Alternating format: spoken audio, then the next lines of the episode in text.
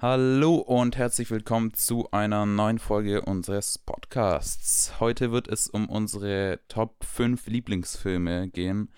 Und damit das Ganze nicht so langweilig ist und wir nur einfach so über die Filme reden, haben wir uns einfach ein kleines Spiel ausgedacht und zwar Filme schlecht erklärt. Vielleicht kennt es ein paar von euch. Ähm, es funktioniert im Prinzip so, du liest, also wir lesen abwechselnd jetzt äh, abgeänderte Loglines der Filme, die wir uns ausgesucht haben, aus und der andere muss jeweils ähm, erraten, welcher Film das ist und dazu gibt es dann auch noch Tipps, wenn man halt nicht drauf kommt, weil manche sind halt sehr allgemein gefasst, bei manchen kommt man auch schneller drauf und genau, wir wissen gegenseitig nicht, welche Filme wir drauf haben, also wir haben es davor nicht besprochen, aber wir kennen so ungefähr den Filmgeschmack von uns. Genau. Ich würde dann gleich mal anfangen und meine erste Logline vorlesen. Ein blonder und ein braunhaariger Mann kämpfen zuerst indirekt, dann jedoch direkt um eine Frau.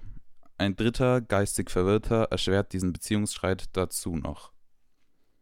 Schon irgendeine Okay, Idee? also ich habe keine Ahnung, was für ein Film das sein könnte.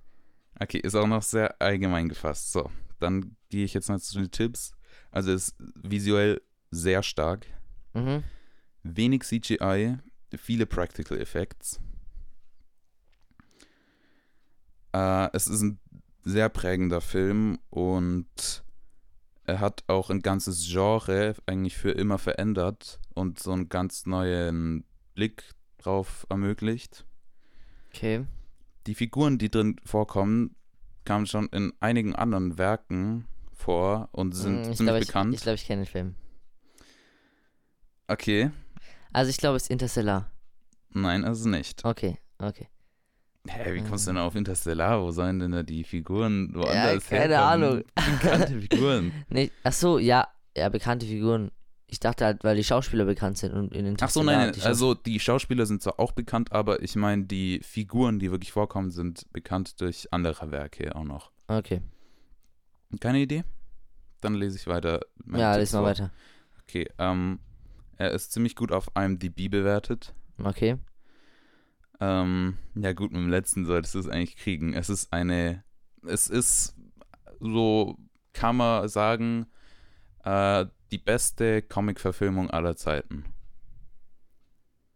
Mm, Was? hä? Also ich komme irgendwie gar nicht drauf. FSK Hä? 16? Okay. Ähm, Die Figuren, die drin vorkamen, also vor allem die Hauptfigur, waren, wurden schon oft verfilmt, manchmal zu düster, dann haben sich die Fans äh, was nicht so düsteres gewünscht, dann war es viel zu witzig und dann war diese Figur, beziehungsweise die Filme der Figur erstmal verrufen. ach so, ja, okay, vielleicht der Dark Knight. Richtig. Ja, okay. Okay. Ja, ich mit Nolan lag ich schon richtig, dass es ein Film von Christopher Nolan ist, aber ich habe gerade irgendwie null an einen Superheldenfilm gedacht. Ja, gut. Also, ähm, The Dark Knight aus 2008, ähm, Regie geführt von Christopher Nolan. Es ist. Ja. Es ist tatsächlich, ähm, das sage ich im Moment eigentlich immer, wenn mich jemand nach einem Lieblingsfilm fragt, sage ich eigentlich immer The Dark Knight, weil Mhm. es ist einfach krass. Also, ich weiß nicht genau, was mich so sehr an dem Film fasziniert. Also, ich finde, er ist, also erstmal, er ist einer der bestbewertetsten Filme auf IMDb. Er hat, glaube Ja. ich, 9, glaube, es Komma ge- irgendwas. 9,0 oder so. Ja. Nur ähm, die beiden ersten Teile von Der Pate und Die Verurteilten, eine Stephen King Romanverfilmung, sind noch davor. Also es ist sehr krass bewertet und Mhm. also auf der auf dem vierten Platz. Und ja, es ist mein Lieblingsfilm, weil irgendwas fasziniert, fasziniert mich dran. Also Batman ist extrem krass dargestellt und auch der Joker, es ist jetzt nicht dieser äh, der Joker aus der 1966er Batman-Serie, der mehr so Witze gemacht hat und eigentlich ja nicht so wirklich ernstzunehmend war. Aber er ist auch ein bisschen wie der Jack Nicholson Joker aus dem 1989er Batman. Und es gab ja im Laufe der Zeit viele, also wirklich viele Joker ähm, Ja, gute und schlechte. Darstellungen. Ich sag nur Jared Leto heißt er, glaube ich, oder Leto. Ich glaube, er wird Leto ausgesprochen. In Suicide Squad. Also Ja. das war, äh, das war komplette Katastrophe. Das war echt schlimm. Und so die Trailer von Suicide Squad haben einem so gesagt, ja, es geht eigentlich um Joker und letztendlich ging es im Film fast gar nicht über Joker. Aber um nochmal auf The Ja. Dark Knight zurückzukommen. Er ist ziemlich schnell und ähm, hektisch, aber nicht zu hektisch, dass du nichts mitkriegst und nichts verstehst. Also er ist Ja. sehr angespannt erzählt und Ja, ich finde vor allem diese Mhm. Anfangssequenz ist sehr, sehr nice. Also da, wo die diese Bank einbrechen und so. ja, genau. Also, ich habe heute so ein YouTube-Video gesehen, wo die einfach ähm, so die Tenet-Filmmusik, Oh, das habe ich auch gesehen. äh, die Tenet-Filmmusik über diese Anfangsszene legen und es passt einfach ultra gut. Ja, es passt sehr krass. Und ich glaube, der Joker fasziniert mich so, ähm, weil die Performance von Heath Ledger war einfach ultra krass. Also er, wusste, er wurde ja auch posthum mit einem Oscar als bester Nebendarsteller Ja. be ähm, belohnt, ausgezeichnet. Ähm, rest in Peace an der Stelle. Eigentlich war auch der Joker für den dritten Teil der Dark Knight Trilogie, also The Dark Knight Rises, geplant, aber das ging dann äh, wegen eben dem frühzeitigen Tod von Heath Ledger nicht. Und Christopher Nolan hat erstmal daran gezweifelt, ob er überhaupt noch den dritten Teil machen soll. Und Jonathan Nolan, also sein Bruder, mit dem er immer die Drehbücher verfasst, wusste auch nicht so recht. Aber dann haben wir sich doch entschlossen, das Ganze zu machen. Ja, also ich finde jetzt nicht, dass The Dark Knight Rises ein schlechter Film ist, aber, Aber, es er ist die kommt. schlechteste der Reihe. Es ist der schlechteste der Reihe. Er hat viele Plotholes und ja, ich habe ihm, glaube ich, sieben von zehn gegeben. Ja, aber ich glaube auch, ja. The Also so Dark- gut war der auf jeden Fall nicht. Also an die ersten beiden kommt er definitiv nicht dran. Ja, ähm, The Dark Knight dafür ist für mich eine glatte 10 von 10. Also der Joker und auch Harvey Two-Face, äh, beziehungsweise Harvey Dent, alles hat mich fasziniert. Also der Film ist einfach Action durch und durch. Es gibt eigentlich keine lahme Sequenz und ich habe eigentlich keine, keine Kritikpunkte. Also das Einzige, was ich bemängeln könnte an dem Film, wäre, ähm, dass diese Sequenz, wo äh, Bruce Wayne nach China reist, um diesen Geschäftsmann da gefangen zu nehmen, mh. vielleicht ein bisschen zu ausgiebig ist. Mit, er ist da auf der Yacht und wird dann abgeholt, aber Ja. das ist wirklich Mangel, ähm, meckern. Meckern auf Mhm. höchstem Niveau, also. Ja, wobei ich sagen muss, dass es nicht mein Lieblings-Christopher Nolan-Film ist. Nicht? Okay. Also, es, ja, Ja. werden vielleicht nachher noch drauf kommen. Aber ähm, ich würde mal fortfahren. Mein Film geht um einen Keller und ein schönes Haus. Keller und ein schönes Haus. Ha. Oh, ich habe keine Ahnung, worum es geht. Kenn ich, weißt du, ob ich den Film kenne? Kennst du auf jeden Fall. Okay, ich fange jetzt nicht an, gute Filme durchzu, durchzuraten. Äh, kannst mir Tipps geben, bitte? Vielleicht, sie sind nicht erfreut, sich zu sehen. Die Hauptfiguren Untereinander, oder ja. Also sind, die Konstellation ist nicht so gut. Hä? Ein Haus und ein Keller, also. Jetzt kann man dazu noch sagen, es ist ein Luxushaus. Ah, ja, ja, Mm. ja, Parasite. Genau. Ja, also Parasite würde ich sagen, ist wirklich einer meiner absoluten Lieblingsfilme. Ich habe den jetzt erst vor kurzem gesehen, also vor ein paar Monaten. Davor hatte ich ihn irgendwie gar nicht so auf dem Schirm. Aber es ist wirklich einer meiner absoluten Lieblingsfilme. Ich finde, die Plot-Twists sind extrem unvorhersehbar. Es ist ähm, ein sehr nice Storytelling und auch so, man kann überhaupt nicht zuordnen, zu welchem ähm, Genre der Film gehört. Es ist weder ein Actionfilm, es ist kein Drama, es ist keine Komödie. Also es ist von allem ein bisschen was enthalten und das ist ja auch typisch für so südkoreanisches Kino und so. Das ist ja auch, Ja, ja. ich glaube, der erste ausländische Film, der einen Oscar gewonnen hat. Ja, irgendwie so. Also den, Mhm. äh, nicht den Auslands-Oscar, sondern wirklich den Oscar für den besten Film Genau. 2019. Und ich, ich würde sagen, das hat, hat der Film auf jeden Fall verdient. Ich kann mal gucken, was hat er denn auf IMDb? Ähm, 8,4. Also auf IMDb kreuzt er sich gerade immer so 8,6. mit. Ach, 8,6? Okay. Mhm. Äh, dann richtig. Ich glaube, Joker war 8,4 oder so. Ähm, auf jeden Fall. Der fightet sich gerade ein bisschen mit Interstellar um den, ich weiß nicht, 30. Platz oder so. Also ja, Interstellar ist auch und- 8,6 ist halt. Genau, also da ist immer einer vorne, dann ist der andere vorne und ähm, ja, also tatsächlich hatte ich Parasite schon länger auf dem Schirm, aber habe ihn auch erst vor ein paar Monaten geguckt. Ich habe halt immer so gehört, ja, ähm, sehr krasser Film, hat halt viele Oscars gewonnen und vier Oscars hat er, glaube ich, gewonnen und auf zum Beispiel auf der Blu-ray-Fahne drauf steht die coolste Bol äh, goldene Palme seit Pulp Fiction. Und da dachte ich mir so, ja, komm, äh, werde ich irgendwann mal sehen. Mhm. Ähm, der Plot war tatsächlich sehr unvorhersehbar. Und, Und, vor allem, es werden gab auch nicht. mehrere und das Ende ist auch Genau. genial so. Und, ähm, Allein Bildsprache hat ja einen Ja, Oscar verdient. Also im, im, im Haus der armen Familie, also im Souterrain der armen Familie Kim in Südkorea. genau. Es ist so richtig ranzig und wenn, wenn man vom Tisch aufsteht, stößt du dir erstmal den Kopf an und es ist alles sehr eng. Und eine rucklige Kamerafahrt und so Genau. alles. Und alles sehr eng gemacht und es geht halt dann auch noch um eine reiche Familie. Also wir werden jetzt nicht alle Filme zusammenfassen, aber dann wird halt auch mal das Haus einer reichen Familie gezeigt und das ist sehr minimalistisch und Weitwinkelaufnahmen, sehr ruhig gefilmt. Ja, und auch so mit, mit ähm, ganz exakt auch alles gefilmt. Ja, richtig und sehr sauber und alles und, Und ich- glaube, das ist auch der Film, der mich da ein bisschen darauf gebracht hat, dass so ähm, auch so Filme, die nicht so krass actionhaft sind und eigentlich nur mit Story überzeugen, auch sehr nice sind. Also ich glaube davor schon auch, also vor allem davor hatte ich ja schon Interstellar und so und Inception gesehen, aber vor allem Inception Ja. ist ja auch sehr viel Action so dabei. Ja, sicher, sicher. Also Parasite ist, wie gesagt, kein Actionfilm. Also es wird meistens so als ähm, Dramödie, ich hasse dieses Wort, äh, als Dramödie aufgeführt.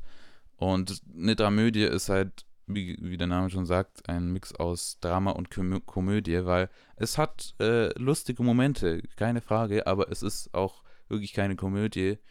Und Das Lustige ist, Ja. dass man aus Parasite einfach so viele unterschiedliche Filme machen könnte. Also man könnte eigentlich ja, klar. äh, einen Horrorfilm daraus machen. Es ist auch teils als Horrorfilm Ja, ja. Äh, Und man, also man könnte, Teile von Horrorelementen sind schon da. man also könnte es komplett sag lustig nur, machen. Ich sag nur die. Wand und die Treppe, Ja. der Geist. ja, also das ist auf jeden Fall schon ziemlich creepy. Und das ist auch das Coole, dass, dass sie sich nicht dazu entschieden haben, ja, wir machen jetzt einen Horrorfilm, wir machen jetzt einen Actionfilm, sondern dass man das so gelassen hat. Und ich glaube, das macht den Film auch so einzigartig und das bringt auch mal Abwechslung so in die Filmwelt, weil ja doch man sonst eher eine Art von Film kennt und das sind die typischen Hollywood-Filme und nichts anderes. Ja, richtig. Und dann ist gut, dass auch mal von anderen Ländern oder so oder auch andere Filmkulturen mal dabei sind. und auch stärker beleuchtet werden. Also die ähm, asiatische Filmkultur war nie ein kleines Thema, aber viele hatten es einfach nicht auf dem Schirm. Ja. Also zum Beispiel George Lucas hat sich für Star Wars äh, extrem an Western und an Samurai-Filmen orientiert. Ja, das kann ich mir Und das vorstellen. merkst du halt auch, vor allem zum Beispiel in The Mandalorian gibt es in der zweiten Staffel Folge 5 mit Spoiler für ähm, die zweite Staffel The Mandalorian. Ahsoka kommt vor und sie greift Mhm. dieses Dorf an und das Ach so, erinnert ja. sehr an Samurai-Filme und Ja, wie sie klar. rumspringt und, Und zwei die Schwerter Schwertern hält und, so und alles. Star Wars ist auch sehr an, an asiatischen Samurai-Filmen und so Ich glaube auch so von orientiert. der ähm, Kultur der Jedi und so, das passt ja auch dazu. Also so ein bisschen. Ja, ja. Und ja, Ähm, ich hatte Parasite tatsächlich auch, auch auf meiner Liste stehen und ja, ich nehme Ja. einfach einen anderen. ja.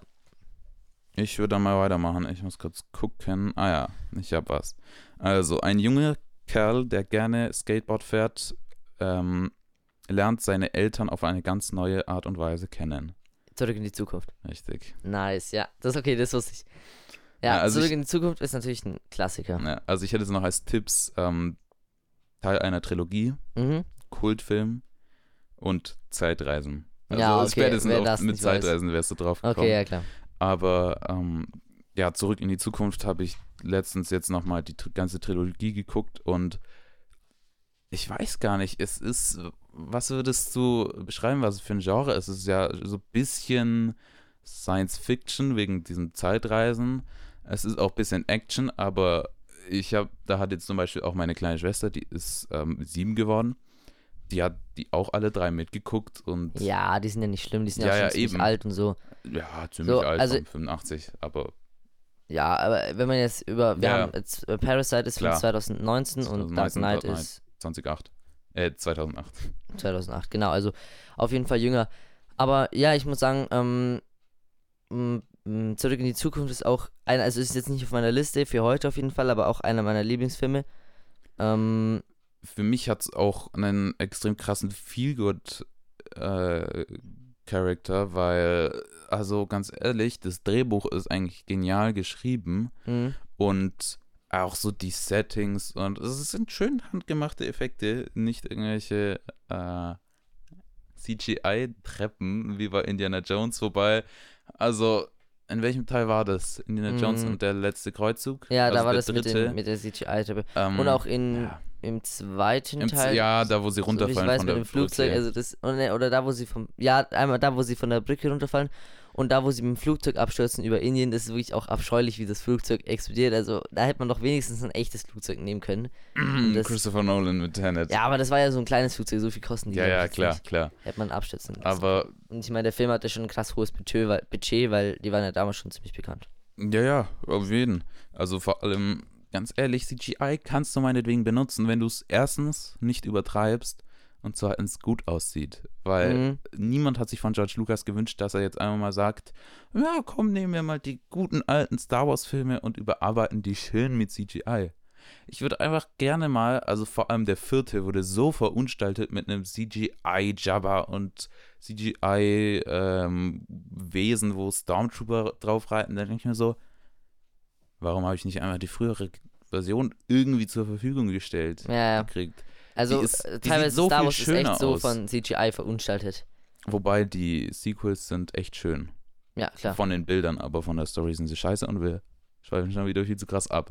ja. Also, ähm, ja, auf jeden Fall ein krasser Klassiker, den Ja, man auch jedem also empfehlen definitiv kann. ein Kultfilm. Muss man auf jeden Fall auch gesehen haben. Also, und es ist tatsächlich, also ich glaube, da findet wirklich jeder was. Und ja, ist auch lustig und ist auch, Ja. Ja, ist einfach cool. tatsächlich ist es mir mal aufgefallen, das im zweiten Teil wird ja das Ganze mit den Zeitsträngen behandelt, Mhm. dass ein- alternativer Zeitstrang aufgemacht wird, weil eben diese Veränderung mit dem Sportalmanach passiert ist. Genau. Aber eigentlich sollte ja bei jeder kleinsten Veränderung ein neuer Zeitstrang aufgemacht werden. Ja, das ist auch Bloß wird das dann nicht Bei beleuchtet. Zeitreisen, ist mir bei. Zeitreisen gibt es immer irgendwelche ähm, Plotholes oder so. Es gibt bei jedem Zeitreisenfilm eine Sache, wo Ja, es sicher. funktioniert.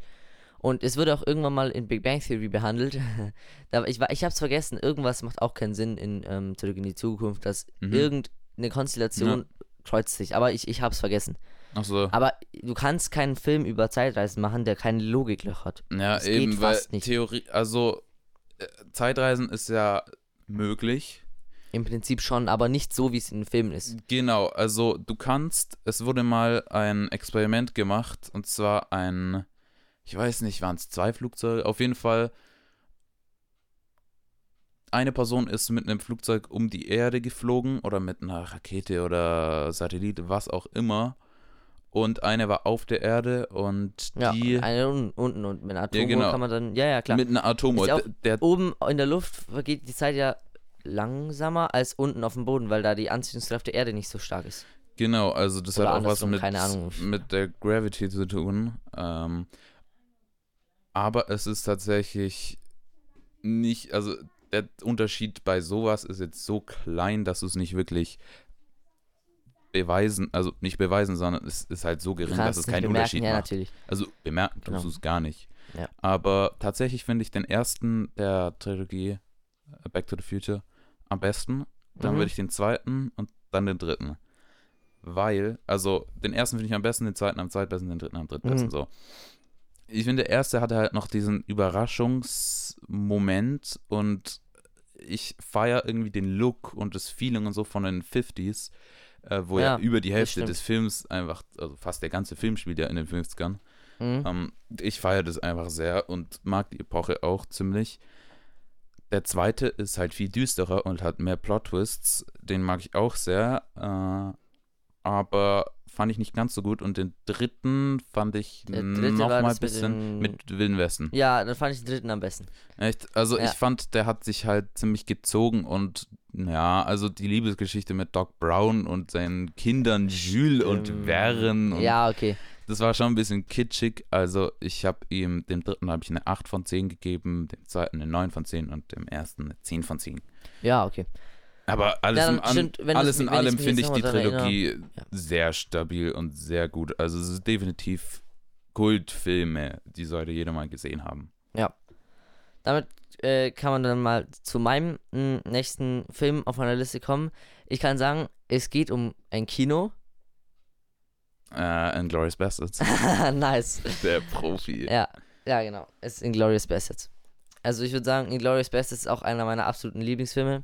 Inglourious Bastards ist ein extrem krasser Film mit, ähm, jetzt gar nicht, ja doch schon einen krassen Plot-Twist, aber generell die Handlung und so und die Dialoge und so, das ist schon extrem krass. Ja, vor allem die Dialoge. Also Ja, dafür ist ja Tarantino bekannt. ja, für Also die es- Dialoge. Es gibt ja oft so ein, ich sag jetzt mal, Battle, so, hm, ist Christopher Nolan mit seinen Filmen besser oder ist Tarantino besser? Viele mangeln an oder bemängeln an den Christopher Nolan-Filmen, dass er einfach viel zu viel erklärt. Es stimmt tatsächlich auch. Also ja klar, in Inception, auch, Inception ist ein Heist-Movie, das ist eine Ausnahme, aber in Interstellar wird so viel erklärt und ist auch einer der großen Kritikpunkte daran. Und insgesamt sagt man immer so, ja, show don't tell. ja, und es geht auch darum, dass die Charaktere nicht oft gut ausgearbeitet werden tatsächlich.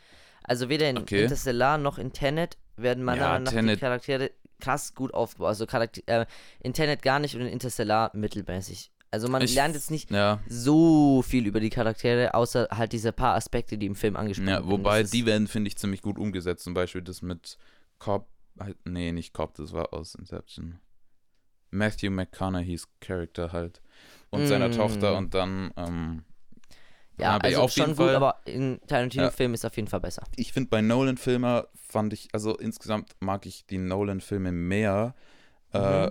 weil sie, finde ich, das rundere Gesamtpaket haben, was, äh, ich finde die Bilder schöner, wobei, stimmt, ja. wobei die, die Bilder in Tarantino-Filmen auch echt gut sind. Vor allem jetzt zum Beispiel in sowas wie The Hateful Eight oder Django Unchained. Das sind halt Western, da kannst du viel rausholen und ähm, Western auch Tarantinos Lieblingsgenre. Aber bei, bei so Gangsterfilmen wie Pulp Fiction oder Reservoir Dogs, da geht es jetzt mehr um die Handlung und nicht um wunderschöne Bilder oder sowas. Ja, klar. Und aber krass finde ich auch, dass Tarantino hat gesagt, er macht zehn Filme, danach hört er auf. Das traue ich dem Mann zu. Ja, klar. Wenn er das sagt, dann hält er sich, glaube ich, auch daran. Genau, und er hat gesagt, äh, sobald er nicht mehr die Möglichkeit hat, auf Filmrollen zu drehen, hört er auf. Mhm. Und er gibt halt auch immer wieder einfach den Kinos die Filmrollen an solches, äh, als, als sich, ähm, einfach so, anstatt die digitalisierten äh, Versionen zu geben, weil das feiert er einfach viel mehr und ich finde es tatsächlich auch cooler. Ähm, zu Tarantino kann man sagen, der Typ hat sich einiges getraut. Also, was da an Blut und Gewalt und, ähm, wie heißt es denn? Politische Unkorrektness. politische Unkorrektness, Schimpfwörter, was auch immer, das siehst du so normal im Hollywood nicht. nee, auf keinen Fall. Und das traut sich halt Tarantino, was ich sehr krass finde und vor allem auch in Inglourious Bastards.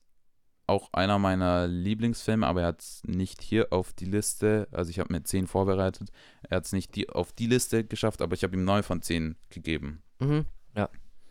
Also noch irgendwas zu Inglourious Bastards zu sagen? Nö, eigentlich nicht. Das war's. Dann mache ich mal weiter. Ähm, ein junger Erwachsener will sein Erbstück loswerden. Dabei helfen ihm seine teils erwachseneren, aber auch seine kindischen Freunde. ich weiß ziemlich sicher, was es ist. Es kann aber auch sein, dass es falsch ist. Herr der Ringe. Richtig. Okay, ja, hatte ich auch auf meiner Liste. Okay, ich hätte noch als Tipps, äh, also ein Fantasy-Epos, lange Filme, episch, große Schlachten. Mhm. Ja, Es gibt eine Kinofassung, aber auch den wesentlich besseren Director's Cut. Also Ja, ich habe es. Director's Cut jetzt genannt, weil Special Extended Edition weiß halt jeder, dass du von Herr der Ringe redest. Und der letzte Tipp wäre noch, ähm, dass der Regisseur eigentlich sonst nur B-Movies gemacht hat, weil das war schon sehr krass, was man da ja, Peter Jackson anvertraut hat, weil sonst ja hat er das wirklich nur B-Movies ungut gewesen. gemacht und so Zombie-Filme und so. Ja, aber ganz ehrlich, es ist tatsächlich so, The Dark Knight ist zwar mein Lieblingsfilm, aber da halt Herr der Ringe diese drei Filme sind, die ich eigentlich als einen sehe, da will man dann immer so, ja, welchen Teil findest du da am besten? Ich finde gar keinen am besten. Ich finde Mhm. sie alle drei. Ich weiß nicht, ob ich sie perfekt finde, aber ich finde sie sehr gut. Also wirklich meine Ja, Lieblingsreihe. Also ich würde sagen, Herr der Ringe war bis vor kurzem auch der Lieblingsfilm. Jetzt unterscheide ich nicht mehr so zwischen Lieblingsfilmen. Also ich habe Lieblingsfilme, aber die untereinander rate ich nicht, weil man es einfach nicht raten kann im Prinzip. Ja, eben, das ist eben, das ist halt das Ding. Zum Beispiel, wenn mich jetzt jemand fragt, was ist dein Lieblingsfilm, dann sage ich halt The Dark Knight. Aber Mhm. wenn ich jetzt sagen soll, was ist denn dein Platz 2 und 3 und 4 und 5? Ja, das kann man nicht sagen. Also ich würde habe sagen, keine Ahnung. wenn du sagst Dark Knight, dann würde ich sagen Herr der Ringe. Ja, genau.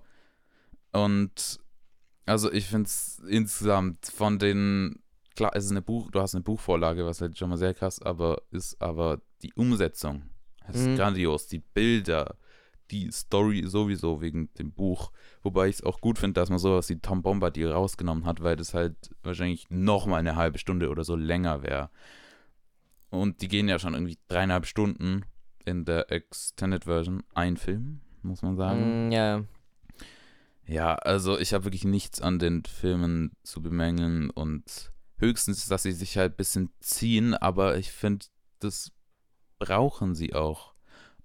Und Herr der Ringe hat halt so das ganze Fantasy-Genre eigentlich geprägt. ja, würde ich auf jeden Fall sagen. Also jeder, der sich mit Fantasy oder so Zeug beschäftigt oder so mit Welten, die es nicht gibt, generell diese Sachen, wird an Herr der Ringe nicht vorbeikommen, würde ich sagen. Ich sag nur Orks. Orks kommt in so vielen Fantasy-Games, Büchern, Filmen vor. Mhm.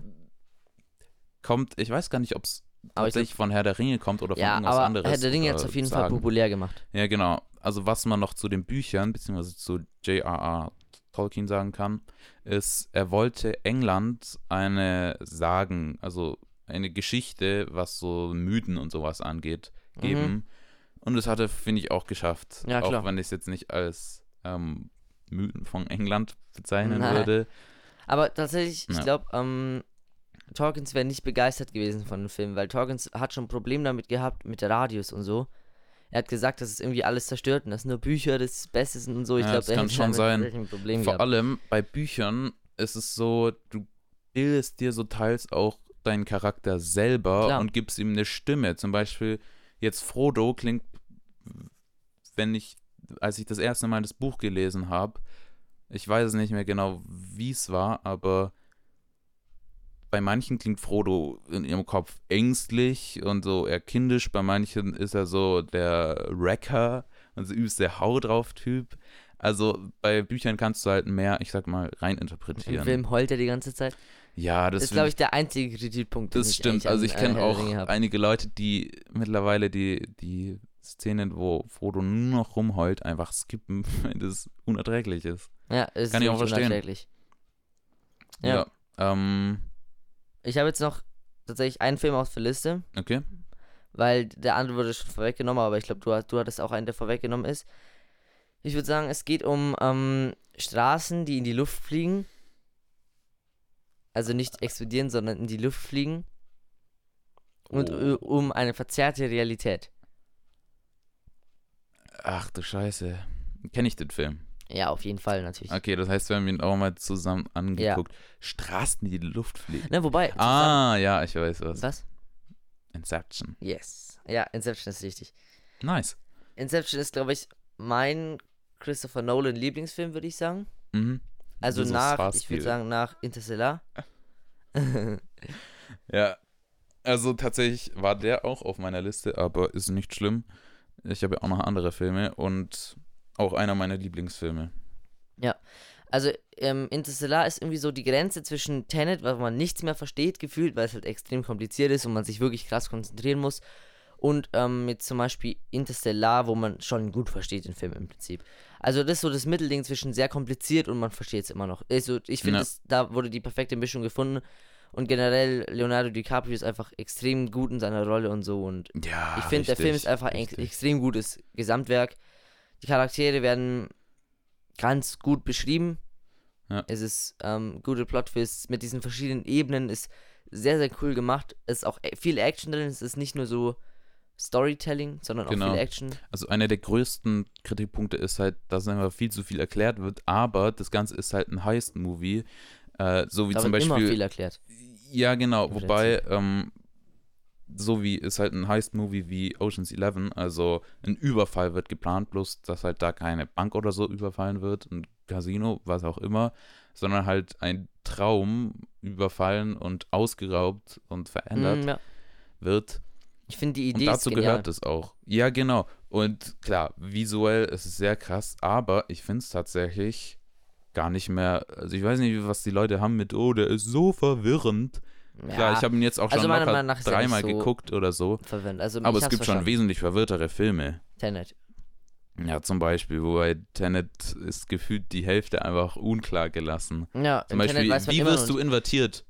Ja, da gibt es halt diese Teile, wie Ja. sind die da hinkommen. Ich habe mal so eine 3D-Animation Weiß von der Endszene gesehen, die so auch X-Ray ist. ist ultra krank. Was Das ist Teufel krass. ist da Und passiert? Da verstehst du tatsächlich auch ein bisschen besser, finde ich. Vor allem bei Tenet diese Endszene mit Neil und dann invertiert und doch Mm, nicht. Ja, Ja, also finde ich schon sehr krass. Inception. ja. Auch Au- einer meiner Lieblingsfilme. Ja, sehr, sehr nice Film auf jeden Fall. Äh, dann würde ich mal weitermachen. Ich muss gerade gucken. Okay, ähm, mein nächster Film. Ein heranwachsender Mann sucht seinen verrückten, aber weisen Meister. Währenddessen sind seine Freunde auf der Flucht und versuchen sich bei einem reichen Freund zu verstecken. Was zur Hölle? Brauchst du Tipps? Okay, kenne ich den Film? Ja. Okay, okay. Mm, ist eine Serie, es ist ein Film, okay. Ist ein Film. Ist ein Franchise? ja. Okay. Dann geben wir einen weiter Tipp. Es zählt so zu den Kultfilmen, die Okay, eigentlich also jeder älter. gesehen hat. Ja. Brauchst du mehr Tipps? Ja, also ich komme nicht drauf. Es ist ein modernes Märchen. Also zumindest, also dieser eine Film ist Teil einer Trilogie und vor allem beim ersten fällt es auf, dass, dass es wie ein Märchen erzählt ist. Also, oh, ein Prinz, der rettet die Prinzessin und so weiter und so fort. Äh, Klar, ein bisschen abgeändert, aber im Ganzen eigentlich schon. Brauchst du noch mehr Tipps? Ja, Also Okay. nicht drauf. Der Film gilt so als der beste der Reihe, wobei die anderen auch sehr gut sind. Also die anderen beiden. Keine Ahnung. Okay. Die Genres sind so, es ist nicht ganz klar, aber ich würde so sagen Science Fiction, Mhm. Abenteuer. Star Wars? Ja. Die Frage ist welcher Teil. Soll ich Ja. nochmal meine Beschreibung Ja, okay, vorlesen? ja. Okay, okay. Ja, lies mal die Beschreibung am Anfang vor. Ich dachte mir schon Star Wars, aber irgendwie, hä? Dann, dann habe Mhm. ich, ich dachte, ich habe ich hab Star Wars die ganze Zeit im Kopf gehabt, aber ich habe gesagt, okay, Star Wars glaube ich ist jetzt nicht, ist irgendwie, okay, äh, sag nochmal den ersten. Ein heranwachsender Mann sucht seinen verrückten, aber weisen Meister. Ja, okay, okay. Währenddessen sind seine Freunde auf der Flucht und versuchen sich bei einem reichen Freund zu verstecken. Ja, ich weiß, welcher Teil war das? Ich bin so dumm. Ähm. Mm, Ich gebe den Tipp, es Ich ist weiß- die Originaltrilogie. Ja, ja, das weiß ich. Ich weiß, ich weiß ganz genau auch, ähm, welchen Film du meinst. War es der vierte? Mm, Nein, das war das moderne Märchen. Okay. War es der fünfte? Richtig. Ja, der fünfte war es. Da, wo Yoda und so auf Dagobah und dieses. Genau, das Yoda ist Ja, ich anfangs weiß ganz so genau, was du meinst, aber ich hab's verwechselt, ja. Tut mir leid an die Star Wars-Fans an der Stelle, die mich jetzt gleich überfallen werden. Ja, safe. Also das kann ich mir bei Star Wars Ja, klar, Star Wars vorstellen. ist natürlich ein Klassiker und Star Wars ist auch, ich glaube, eines der größten Fantasy-Franchises oder der Welt, würde ich sagen, oder? Ja, ja, nicht Fantasy, aber es ist Ja, eines, es ist das Sci- zweit Science Fiction. Ja, beziehungsweise so richtig Science Fiction ist es ja eigentlich nicht, weil wenn man mal so überlegt, Science, Wissenschaft Ja, aber Star es geht um Weltraum, Ja, also Flugzeuge und Im Zeug. Prinzip kannst du sagen Science Fiction und Action, aber es ist tatsächlich nicht so leicht zu, äh, zu benennen. Ja. Also, einer meiner Lieblingsfilme ist Star Wars 5, The Empire Strikes Back von 1980 und die Regie geführt hat nicht George Lucas, wie viele denken, sondern Irvin Kershner. Echt? Okay, Ja. das wusste ich jetzt tatsächlich auch nicht. Genau, George Lucas hat nur bei Episode 1 bis 4, also 1, 2, 3 und 4, Regie geführt. Und da hat er halt mit Episode 4 so die Idee für Star Wars und alles. Aber er hat an 5, glaube ich, fast gar nicht mitgewirkt. Und ich finde auch 5 den besten, weil in 4, also 4 und 5 sind so, also der beste der Trilogie ist für mich 5, Mhm. der zweitbeste 4 und der schlechteste, sage ich jetzt mal, 6, wobei Oh ja, das, kann ist, das ist sehr, sehr, sehr, sehr, sehr knapp alles. Also der sechste, finde ich, zieht sich ein bisschen Mhm. nach hinten lang, aber ich finde die Welt mit Ender und alles sehr schön. Aber ich kann auch verstehen, warum Leute den nicht mögen, wegen den Ewoks und viel zu kindisch. Und Ja, ja. Kann ich also, Ja, verstehen. das kann ich auch verstehen, im ja. vierten wird der, wird die Welt einfach richtig gut eingeführt und alles. Und damals war das mit dem Todesstern eigentlich auch noch gar kein Problem, was bei sechs, was beim sechsten Jahr wieder ein Kritikpunkt ist. Ein neuer Todesstern. Am siebten ein dritter Todesstern. Und Ja. komischerweise haben sie immer die gleiche Schwachstelle. Ja, Naja. also ich frage mich wirklich, was die Konstrukteure sich beim Todesstern gedacht haben. Na, wobei, das wird im, in Rogue One ja ziemlich gut erklärt, dass der ähm, Ingenieur für den ersten Todesstern ja gezwungen wurde, das Ganze zu entwickeln. Aber Mhm. er hat da extra eine Schwachstelle eingebaut, dass man den eben zerstören kann, weil er ja ein Rebell eigentlich war. Ja, ja, ja, stimmt. Aber es erklärt natürlich. natürlich nicht die Schwachstelle der anderen. Ob die äh, imperialen Leute da einfach die alten Pläne vom ersten Todesstern genommen haben und einfach doppelt so groß gemacht haben. Mhm. Ich weiß es nicht. Ja, aber es ist ja auch ein Planet, ist ja auch ultra die dumme Waffe.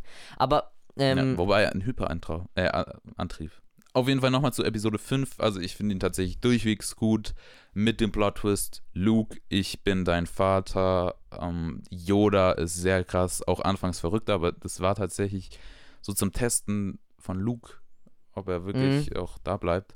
ja, aber es gibt tatsächlich Aufnahmen von Kinos von 1980, die Zeit, wo so, ähm, das ist heftig. ich bin dein Vater, so, dass diese ähm, Line gesagt haben, die Leute haben ultra ausgerastet sind, geschrien haben und so. Aber Das das, kann, das kann ich mir halt auch vorstellen, aber so heute kennt den Satz irgendwie jeder, auch der irgendwie kein Star Wars kennt. ja, klar. habe ich das Gefühl. Und ja, ich finde, der zieht sich auch nicht, der fünfte, weil das kannst du bei den anderen so ein bisschen, bisschen behaupten. Und tatsächlich ist so CGI und so sehr gut. Ja. Tatsächlich, ich habe äh, mit meinem kleinen Bruder angefangen, Star Wars zu gucken. Und als ich, also wir haben mit der Originaltrilogie angefangen, vier bis sechs. Und ich konnte zu jeder Einstellung einfach irgendwas sagen. Also ich kann die Filme in- und auswendig. Das ist Ja, sehr also- krass.